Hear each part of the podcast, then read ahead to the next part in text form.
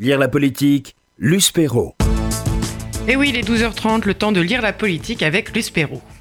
Merci Larika. Donc je reçois, comme vous l'avez précisé, Caroline Fourest, euh, qui publie chez Grasset Génération offensée, c'est-à-dire comment on passe de la police de la culture à la police de la pensée, et c'est quelque chose de beaucoup plus grave qu'il n'y paraît et de beaucoup plus profond. Alors, Caroline Fourest, de quelle génération s'agit-il et en quoi est-elle offensée? Quand je dis génération offensée, je parle d'une sorte de mantra qui est de plus en plus euh, révélateur de cette tentation de tout ramener à l'identitaire ou au fait de se sentir blessé et donc d'interdire à l'autre de parler plutôt que de lui répondre. Euh, et malheureusement, c'est un mal qui a commencé il y a déjà plusieurs générations. Dans ma génération déjà, il y avait un bras de fer sur ces questions-là. Ça commençait. Et même avant, oui, ça commençait. Mais c'est vrai que au sein de l'antiracisme, il y a toujours eu, il y a toujours eu deux voies pour euh, mener le chemin euh, vers l'égalité. Il y a toujours eu la voie plus radical, du raccourci un peu victimaire et identitaire. Et puis il y a toujours eu le temps long, peut-être plus généreux, peut-être, et à mon avis plus efficace, de l'universel et de l'universalisme.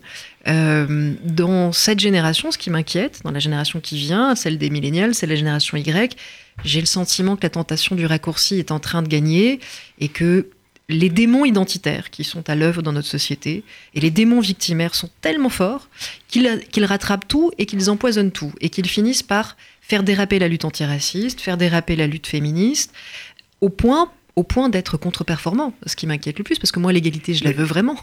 Euh, mais, mais quels sont ces nouveaux blasphèmes? J'emploie, je n'emploie pas le mot par hasard vous concernant, parce que vous avez écrit l'éloge du blasphème. Ouf, quel, quel essai revigorant pour la pensée. Et bien sûr, en quoi cette, euh, ces nouveaux blasphèmes les offensent-ils? C'est vrai que Génération euh, Offensée se situe clairement dans la suite des loges du blasphème et clairement aujourd'hui les nouveaux tabous qui sont en train d'être fabriqués et c'est rare parce que les tabous viennent, viennent aussi de la gauche. Non pas que la droite n'en a plus, mais disons que si on en rajoute, on va pas s'en sortir. Et les nouveaux tabous qui sont fabriqués sont notamment le, le, le drame, pour certains, de l'appropriation culturelle. Et l'appropriation culturelle, ça n'a l'air de rien, parce qu'au départ, comme souvent, ça part peut-être de quelque chose d'assez juste. Par exemple, considérer que des artefacts africains qui ont été euh, obtenus dans des conditions douteuses soient exploités par certains musées, euh, on peut considérer que c'est l'appropriation culturelle, que des marques exploitent des motifs de certaines euh, tribus, certaines communautés ethniques sans les associer aux bénéfices. On peut dire peut-être que c'est l'appropriation commerciale effectivement un peu poussée, mais le, souci, c'est que cette vision a totalement dérivé, cette définition, sous la plume notamment d'avocates américaines, notamment euh, Suzanne Scafidi, qui est spécialiste du copyright, et qui en a fait une sorte de d'interdiction, finalement, de s'inspirer d'une autre culture sans demander l'autorisation. Sauf qu'on passe notre vie à faire des clins d'œil, à être inspiré par des inspirations, par des, par des sources très différentes et très mélangées. Et que dans la musique, dans la peinture, au théâtre, euh, nous n'avons pas de frontières et nous ne savons pas mettre des frontières. Et au nom de l'antiracisme aujourd'hui et d'une vision déformée de l'appropriation culturelle, nous avons des militants qui nous demandent de mettre des frontières et d'empêcher l'inspiration, le clin d'œil, l'hommage et même le métissage culturel. C'est fou. C'est-à-dire que c'est une pensée vraiment raciste, parce qu'on est en plein délire là. On condamne Madonna au bûcher, on maudit les tresses africaines, euh, parce que quand elles sont portées par des blancs, bien sûr, ils mm. n'ont pas le droit, ils sont pas africains. Euh, c'est du racisme à l'envers. C'est une vision totalement, euh, oui, c'est une, une, vision purificatrice de la culture qui est assez angoissante. Alors tout est parti du culte de l'authenticité, très porté par le multiculturalisme canadien, par ses philosophes, euh, très porté aussi par l'identité, l'identité politique, la politique de l'identité aux États-Unis qui part de revendications un peu séparatistes et qui devient dans la bouche de politiciens et de la gauche américaine une sorte de vision clientéliste des minorités où chacun s'adresse à une communauté en particulier sans jamais chercher. Les Jamaïcains sont pas les Afro-Américains, bah, les Hispaniques sont pas. Pour illustrer, ça donne que quand Spike Lee euh, fait un film euh, qui sur des émeutes mais qui ne sont pas dans son quartier ou dans sa ville, euh, il est attaqué, il est accusé d'appropriation culturelle. Quand quand Catherine Bigelow, qui est une des plus grandes réalisatrices américaines, fait Détroit, qui est quand même un des films qui essaie justement de, de donner envie de s'intéresser à ces révoltes contre les violences policières et, et, et la façon dont, dont les Noirs américains ont été euh, vraiment réprimées, on lui reproche d'être blanche. Quand un Sud-Africain blanc fait Exhibit B, qui est une exposition antiraciste, qui met mal à l'aise face aux os humains et à la tradition colonialiste, on lui reproche d'être blanc. C'est-à-dire qu'on est tellement plus capable de penser en termes universalistes, on est tellement plus capable de penser l'intention, savoir si quelque chose est raciste ou n'est pas raciste, ou au contraire est égalitaire, parce qu'on focalise uniquement sur l'identité des gens en présence. Et c'est ça, c'est ça qui est en train de venir. Mais qu'est-ce qui a déclenché On peut dire que c'est un virus de la pensée, ça. Ben c'est le, c'est le démon identitaire qui nous rattrape tous. C'est-à-dire que nous sommes dans une époque où on pense de plus en plus. On est sommé de juger et de penser de plus en plus vite, et même parfois de lyncher. Parce que les phénomènes d'émeutes numériques nous invitent à cette politisation. Donc on est à la politique non plus par un cheminement au sein d'un syndicat, au sein d'un parti, avec des, grandes traditions intellectuelles à laquelle se raccrocher. Aujourd'hui, on est sommé de juger d'une affaire à l'autre, dans l'espace parfois de quelques heures. Et le réflexe premier, c'est de juger en fonction de ce qui nous ressemble. Et donc du coup, on a tendance à voir si un réalisateur est attaqué et qu'il nous ressemble, on va s'identifier à lui plutôt que de se poser la question si, en l'espèce, on n'a pas raison de le critiquer. Si un auteur est euh, censuré, pareil. Et, le pire, c'est qu'aujourd'hui, encore une fois, on en vient à même interdire la parole antiraciste. On en vient à interdire à des artistes de se mêler du racisme anti-noir parce qu'ils ne sont pas noirs. Euh, j'ai vu dans des universités américaines des élèves incapables de mener des débats ensemble parce que personne ne savait qui avait le droit de parler. Et j'ai même une étudiante qui m'a dit du fond de la classe, et j'ai fini par le renverser après beaucoup de patience et un peu d'humour, Madame, vous n'avez pas le droit par exemple de parler du voile parce que vous êtes blanche et que le voile est le symbole de la culture musulmane. Il y avait tout dans cette phrase. Je dis, mademoiselle, merci. Vous, avez mené un combat auprès de ces élèves. C'est très intéressant.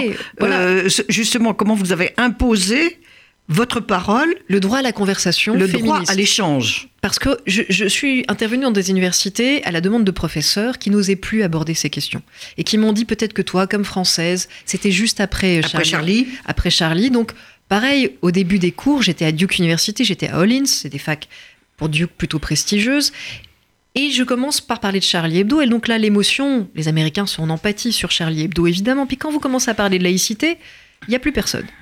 Et là, j'ai cette réflexion de cette étudiante que je remercie. Je lui dis, Mademoiselle, merci d'avoir tout résumé en une phrase. Alors on va reprendre les choses à zéro.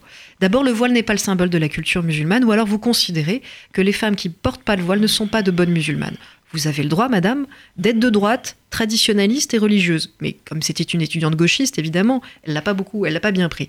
Je lui dis, mais vous n'avez pas le droit d'exclure des musulmanes de la culture musulmane parce que vous avez décidé que seuls les traditionnalistes et les fondamentalistes l'un incarner la culture musulmane. Ensuite, vous n'avez pas le droit d'interdire à une féministe de parler du sexisme, parce que sinon, on peut plus parler de rien. Et moi, je suis française, et ma culture, c'est d'offenser. Alors, je vais pas arrêter de vous offenser pendant ces quelques jours. Ils sont, alors j'ai vu des élèves terrorisés au début de ma phrase. À la fin, ils riaient. Et à la fin des quatre jours, chaque fois que je leur disais ça va, je peux continuer à vous offenser? Oui, oui, oui, madame, offensez-nous, offensez-nous. Et j'avais des élèves qui venaient de tous les cours, qui demandaient à venir continuer cette Pour écouter enfin un discours différent. Et je voyais des élèves blancs et noirs qui se parlaient enfin. Je voyais des élèves lesbiennes qui parlaient enfin avec des élèves trans, alors que j'avais appris des choses au réfectoire hallucinantes que je raconte dans le livre. Et quand on me dit oui, mais tout ça, vous parlez des campus américains. Euh, j'ai un peu l'habitude, chaque fois que je fais un livre, on me dit oui, mais non, non, non, non. Puis dix ans après, tout le monde dit ah, mais t'avais raison. Donc c'est un peu le but de faire des essais, c'est de s'éclaircir les idées le plus tôt possible pour essayer d'alerter et d'éviter euh, que ne vienne ce point de rupture où nous ne pourrons plus avoir la même conversation, y compris dans des universités qui sont pourtant censées être le temple de l'esprit critique et justement nous apprendre la dialectique qui nous permet encore de débattre. Et donc c'est pour ça que j'alerte et c'est le fondement de la démocratie, là, qui est vraiment en cause. Et ça vient en France, et on l'a bien vu cette semaine, on l'a vécu toute la semaine. L'exemple que l'on nous donne toujours, c'est la démocratie américaine. Elle en prend un sacré coup avec cette génération. Et c'est pas pour rien que, que, ensuite les gens se, se vengent dans les urnes. C'est-à-dire que si on a une vision si caricaturale de, du progrès, à un moment donné, il y a notamment des classes pauvres blanches qui disent OK, on fait plus partie de la conversation. Nous, on n'est plus jamais ni discriminés ni exclus. Personne ne s'adresse à nous. Eh ben, on va voter Trump. Et je crains beaucoup que c'est ce qui se passe ici. Il y aura d'autres Trump, il y aura des, il y a des populistes, on n'en manque pas. Il y en a déjà en, en, Amérique du Sud, d'autres Trump. Il y en a partout, des, autres Trump. Moi, mon souci, c'est de faire en sorte qu'on continue à avoir un féminisme et un antiracisme qui chemine vers l'égalité et, et, de façon universaliste pour inclure, pour le coup, tout le monde dans cette conversation et qu'on arrive à la mener ensemble de façon à faire réellement reculer les préjugés.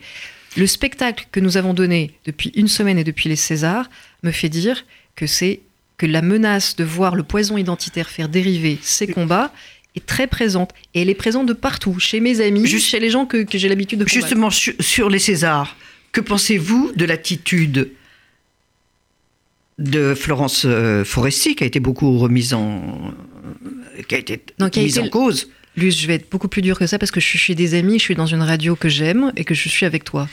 Florence Forestier a été lynchée de façon insupportable. Et donc ceux qui n'aiment pas les lynchages et qui n'ont pas aimé qu'on aille trop loin contre Roman Polanski, et je l'entends, c'est aller très loin contre Roman Polanski. Mais on ne peut pas répondre à un lynchage par un lynchage aussi injuste. Sûrement pas. Aussi injuste. Parce que si Florence Foresti, c'est le problème dans ce pays, alors vraiment, ça va bien. Euh, c'est quelqu'un qui, depuis 20 ans, porte les questions féministes avec une finesse, avec un courage, qui a fait beaucoup de bien à ce pays. Ça n'est pas Dieudonné, Florence Foresti. Et si on pense que c'est Dieudonné, alors ça veut dire que Dieudonné, ça n'était pas si grave. Et donc, je suis très, très inquiète de ce, de ce genre de raccourci. Euh, je pense que le, le- le- le- sincèrement, la colère a été portée au mauvais endroit. On avait le droit de dire, c'est quand même bizarre que des organisations féministes focalisent sur Polanski et n'arrivent pas à parler des violences masculinistes d'autres réalisateurs euh, ou ne soient pas très présentes quand des prédicateurs euh, sont en ce moment euh, mis en accusation pour des faits très graves et non pas pour des faits qui remontent à il y a 30 ans. J'entends complètement la dénonciation de ce deux poids deux mesures et mieux je la partage et je la porte et je pense avoir été une des premières à dire c'est quand même marrant le- le sanctuaire dont bénéficie le réalisateur des Misérables, dont on ne peut même pas rappeler la participation à une forme d'intimidation masculiniste sans être immédiatement traité de raciste. Mais de la même manière que je ne veux pas accepter qu'on ne puisse pas porter cette critique vis-à-vis du réalisateur des Misérables ou vis-à-vis de Tariq Ramadan ou vis-à-vis de Luc Besson, je ne veux pas qu'il soit désormais interdit de porter la critique vis-à-vis de Roman Polanski ou vis-à-vis d'Einstein ou vis-à-vis de, cas beaucoup plus graves comme Weinstein ou Epstein, sans être soupçonné d'antisémitisme. Parce qu'à ce moment-là, nous allons dans la direction de tout ce que l'on reproche à la gauche identitaire. Et ça se retournera. Parce que si tout le monde décide de, de- de commencer à juger ces affaires-là uniquement sous l'angle qui le concerne, celui de son identité, on ne peut plus avoir de débat. Et, et- et ça, va, et ça va se retourner contre ceux qui le portent. Alors, est-ce que vous partagez euh, l'avis d'un certain nombre de supporters de Polanski, enfin du film, j'accuse, Ah, en c'est pas la disant même chose déjà. voilà, il y a le film et il y a l'homme. Et ben voilà un Et le film était quand même consacré à quelque chose de très important, l'affaire Dreyfus. Exactement, mais voilà un débat intéressant. C'est-à-dire que vraiment, ce que Génération Offensée essaie aussi de porter, c'est de garder cette nuance entre l'homme et l'œuvre. Je ne crois pas que ce soit une nuance bourgeoise. Je pense que c'est une nuance importante. On ne doit pas juger une œuvre comme on juge un homme. Euh, D'abord, on préfère que la justice se charge de juger les hommes et les femmes. Quand elle ne passe pas comme sur les affaires de viol, c'est un vrai souci parce que ça nous plonge dans un surcroît de responsabilité morale qui peut déraper. Mais en tout cas, euh, je l'ai toujours dit, je ne serai jamais dans une manifestation féministe pour interdire les films de Polanski et sûrement pas J'accuse, dont je pense qu'il mérite d'être montré sur tous les territoires, et notamment quand on a voulu l'interdire au Seine-Saint-Denis, c'est quand même franchement dommage. Euh, mais encore une fois, l'émotion qui a été soulevée au César n'était pas contre J'accuse. Elle était contre le fait que Roman Polanski soit célébré pour la cinquième fois comme meilleur réalisateur. En plus, cette année, sincèrement, j'ai le droit de donner mon avis là-dessus, comme réalisatrice parfaitement ignorée et invisibilisée cette année par les Césars, je peux le dire en toute sincérité, mais il y a plein de films qui l'ont été. Les Invisibles, Hors norme n'a rien eu, euh, Celle que vous croyez, tous les films comme, comme par hasard, avec des personnages féminins ou des messages féministes, Ont été occultés. ont été occultés, invisibilisés par le vote de l'Académie des Césars. Il y a une exception qui est portrait d'une jeune fille Sciamma. en fleu, Céline Sciamma, parce qu'elle a, elle, elle s'est battue, elle, s'est- elle a peut-être joué la carte justement femme, et aussi parce que c'est un portrait intimiste et que ça correspond au genre de cinéma qu'aime le cinéma français, alors que le cinéma français déteste les films d'action, déteste les films de guerre, et, et donc euh, il y a des grosses résistances. Mais encore une fois, il y avait d'autres réalisateurs cette année qui méritaient Esprit. Moi, je pense que Nicolas Bedos mérite Esprit. Céline Sciamma peut-être aussi, mais moi, Nicolas Bedos, je pense qu'aurait été a, fait une, une vraie performance avec La Belle Époque. Donc, vouloir absolument que Roman Polanski soit célébré, ce qu'il ne souhaitait même pas lui, je pense qu'en plus, c'était pas lui rendre service. Dans cette cérémonie, malgré MeToo, c'est un message qui a été envoyé aux féministes et c'est un message assez violent. que Florence Foresti qui l'anticipe, parce qu'elle sait bien, elle accepte d'animer cette cérémonie. C'est pas évident. Elle a une pression sur les épaules depuis quatre mois. Cette cérémonie n'aurait peut-être même pas dû avoir lieu.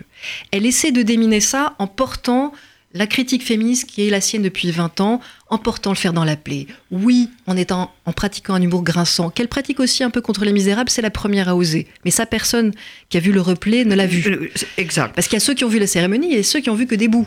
Et je vois bien que dans leur colère, ceux qui n'ont pas vu la cérémonie ont oublié toute la critique qu'elle a portée, par exemple, contre la victimisation. Elle fait des vannes au début de soirée avec beaucoup de courage là-dessus. Effectivement, ensuite, elle énonce, parce qu'elle part de l'affaire Griveaux, mais elle ne le nomme pas. Et puis ensuite, elle énonce une liste où il manque de noms. Si on s'éloigne des noms du cinéma, on aurait pu, on n'était pas obligé de citer Bruel parce que le pauvre se retrouve amalgamé à des crimes qu'il est loin d'avoir commis. Ce qu'on lui reproche n'est pas du tout du même niveau. Elle aurait pu citer Besson, elle aurait pu citer Ramadan, quitte à élargir la liste. Mais malheureusement, elle se fait l'écho à ce moment-là, malgré elle, parce que c'est pas forcément du débat féministe de ces deux derniers mois. Et effectivement, et c'est là qu'est le problème, dans le débat féministe de ces deux derniers mois, il y a des noms qu'on prononce systématiquement, il y a des noms qu'on ne prononce pas.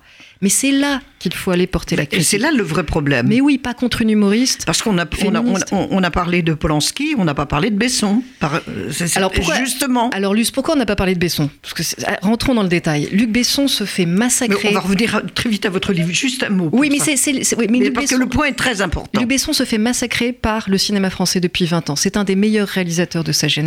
Il n'a jamais eu un César, jamais eu un remerciement c'était pas l'année pour lui en donner, parce que vu ce qu'on lui reproche à titre personnel, je comprends qu'on n'ait pas envie de le consacrer. Mais du coup, on va pas les non plus, parce que sincèrement, contrairement à Polanski, il a jamais été récompensé par un César. Voilà. Je, voudrais revenir quand même à votre, à votre livre, parce que c'est essentiel ce que, ce que vous montrez dans, euh, dans ce livre. On a parlé de, donc, de ce qui se passe dans les universités américaines, mais à la Sorbonne, on a interdit une pièce elle a été attaquée. Alors, la, place est suppliante. enfin, je veux dire, en France, on n'est pas mieux servi. Et les, les indigènes de la République, mmh. Rokhaya Diallo et consorts, mènent le même combat que les idiots utiles enfin, ou plutôt inutile, euh, de, de l'appropriation culturelle aux États-Unis. On, on, arrive au même point. On a des acteurs associatifs qui sont très, très, très, très dans la copie du modèle américain et qui sont en train de porter exactement les mêmes combats de la même manière, comme si c'était la même situation. On a la brigade anti Comme si c'était la même culture. On a les indigènes de la République, on en a d'autres. Et Honnêtement. Oui, il y en a beaucoup d'autres, hélas. Ce qui m'inquiète avec eux, c'est la façon dont ils ont infiltré le milieu universitaire et une partie du milieu associatif. Euh, heureusement, on est encore un pays qui résiste plutôt bien, c'est-à-dire que quand ils attaquent, quand la brigade anti-négrophobie, mais le, CRAN les a soutenus et l'UNEF les a soutenus, attaque euh, la pièce des suppliantes à la Sorbonne, donc une pièce quand même euh, d'Échille qui est là pour dans la tradition antique, oui, qui se passe avec des masques pour des masques noirs ou des masques cuivrés plutôt et des masques blancs, mais qui sincèrement portent un message anti-xénophobie. C'est quand même un message pour l'accueil des Danaïdes, donc c'est un message pour les migrants. La pièce se fait attaquer, elle est physiquement empêchée euh, la première fois, mais ensuite, pour une fois, la Sorbonne est courageuse, parce qu'elle n'a pas toujours été par la suite, pour des conférenciers, le ministre de la Culture, le ministre de l'Éducation, enfin tout le monde est courageux et soutient la pièce, et elle finit par avoir lieu une deuxième fois. Donc notre pays tient bon, ces polémiques font encore polémique. Je pose la question jusqu'à quand? Parce que quand on voit le degré d'infiltration des syndicats étudiants, encore une fois, du milieu Ce qui est devenu l'UNEF. Ce qui est devenu l'UNEF est une à pleurer. Ce qui est en train de devenir le planning familial m'inquiète. Euh, ce que deviennent certaines universités, c'est inquiétant. Et comme les recteurs ne sont pas non plus les plus grands courageux, s'ils n'ont pas cette vigilance, sincèrement, aujourd'hui, pour un, jeune chercheur, euh, avoir un qui est universaliste et qui a défendu une approche universaliste, avoir un poste, ça va pas être si facile. Parce que les réseaux de cooptation de la gauche identitaire sont très très forts et très implantés. Donc c'est ça, Génération Française, c'est d'alerter là-dessus avant qu'il soit trop tard, euh, parce que je pense sincèrement que dans cette génération, y compris celle des millennials, il y en a qui pensent aussi que tout ça devient absurde, dessert le combat antiraciste, dessert le combat féministe, et qui ont envie euh, de s'éclaircir les idées, mais il faut leur permettre de au moins parler. Pour l'instant, ils sont un peu ils, osent pas. Et même d'enseigner, parce que euh, ce qui est enfin, très grave dans les universités, c'est que actuellement, si on ne se réclame pas dans certaines euh, facs de Foucault ou de Bourdieu, ah on n'aura aucun moyen d'avoir des séminaires suivis. Clairement, et il y a une lecture euh, vraiment de Foucault qui est en train de, de, de déraper totalement, parce que Foucault, c'était une pensée formidable pour déconstruire une norme. C'est un déconstructionniste très intéressant, mais ça n'est pas un constructeur d'alternatives.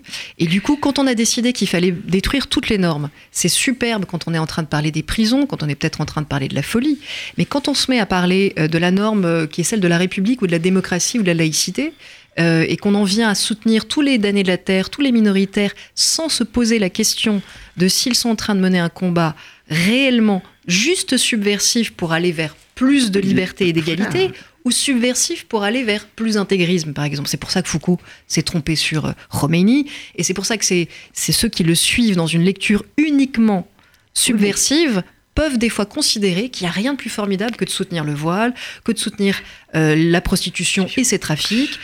Et là, on se retrouve devant un féminisme qui, sous prétexte de subversion foucaldienne, devient antiféministe. Et, donc, c'est un problème. Mais il y, a une vraie perversité, et c'est comme ça que ce, c'est autour de tout cela que s'agrège cette gauche identitaire que vous dénoncez. Oui, parce que il y a encore une fois, aujourd'hui, quel que soit le combat que l'on mène, il y a une telle passion, à la fois identitaire, à la fois dégagiste et victimaire, que quoi qu'on fasse, cette impulsion va vous rattraper et parfois va vous, va vous déborder. Euh, aujourd'hui, j'ai vu des gens invoquer le féminisme et l'antiracisme pour dégager des concurrents, clairement. On l'a vu euh, dans le milieu du cinéma, ça marche bien en ce moment. Euh, mais pas seulement, dans tout milieu, dans tout métier, c'est devenu le motif, soit pour se faire connaître, ça, ça a toujours existé. Et encore une fois, tant mieux, moi je préfère qu'on écoute les victimes. Le but de Génération Forcée, de ce que j'essaie de dire, ce n'est sûrement pas de stopper la libération de la parole, n'est sûrement pas de stopper MeToo, parce que sincèrement, on est en train de renverser des siècles où celles qui se faisaient harceler et violer avaient honte et devaient se taire. Et je n'ai pas l'intention de laisser faire ceux qui voudraient que cette parole se referme. Et je suis assez inquiète de voir en ce moment qu'ils sautent sur le moindre dérapage pour pouvoir dire Allez, ça suffit, on en a assez parlé, maintenant que tout le monde se taise. Non, le but c'est de dire Cette parole doit continuer à être libérée, mais n'interdisons pas à tous ceux qui veulent se joindre à la conversation d'y participer en raison de leur identité. Les hommes ont le droit d'y participer. Mais c'est une guerre culturelle qui est, qui est, déclenchée. C'est une intimidation. Et politique. À des fins, encore une fois, plus d'opportunisme que réellement de féminisme ou d'antiracisme. Et c'est ça qui m'inquiète, parce que très de plein de bonne volonté, et j'ai eu pendant cinq ans des élèves à Sciences Po, je vois bien cette bonne volonté, elle est plutôt passionnante. Mais il faut leur apprendre le droit, ou en tout cas, il faut avoir cette conversation avec eux pour qu'on puisse tous ensemble se dire, quand on critique l'idée de quelqu'un, on critique pas son identité. Et, euh, on doit bien sûr qu'on doit en tenir compte de l'identité. Euh, c'est pas anodin, mais ça ne doit pas éteindre une conversation. Mais c'est justement dans cette guerre, dans cette espèce de mano en la mano de, entre la gauche identitaire et l'extrême droite en France, c'est l'universalisme, ce sont les lumières, les fondements de nos valeurs républicaines qui sont menacés. Et, et, là, on est au cœur d'un vrai, vrai problème. On est en train d'essayer de, d'étouffer une immense nuance qui est accessoirement celle sur laquelle est basé le modèle français. Euh, et effectivement, pour arriver à ce face-à-face extrêmement étouffant et très assignant et très dangereux entre une gauche qui ne serait plus qu'identitaire et caricature euh, et, liberticide. Et en plus, chaque fois qu'on perd le drapeau de la liberté à gauche, on sait très bien ce qui se passe derrière. Et une droite identitaire, elle aussi revancharde, elle aussi qui veut plutôt qu'à la nostalgie du temps où elle dominait, où elle avait des privilèges, et qui va potentiellement séduire parce qu'elle va en plus pouvoir se vanter d'avoir le drapeau de la liberté. Et ça, je, ça fait 20 ans que je me bats pour ne pas le laisser faire. Parce que je suis spécialiste de l'extrême droite, c'est quand même mon sujet aussi d'étude à la base, parce que je suis féministe parce que je suis attachée à la liberté d'expression, je pense qu'il faut absolument arriver à préserver dans ce pays au moins, parce qu'aux États-Unis, malheureusement, c'est pas gagné, euh, cette gauche qui à la fois défend les libertés et défend l'égalité. Caroline Fourest, merci. Vous publiez chez Grasset, Génération offensée, un essai de salubrité publique.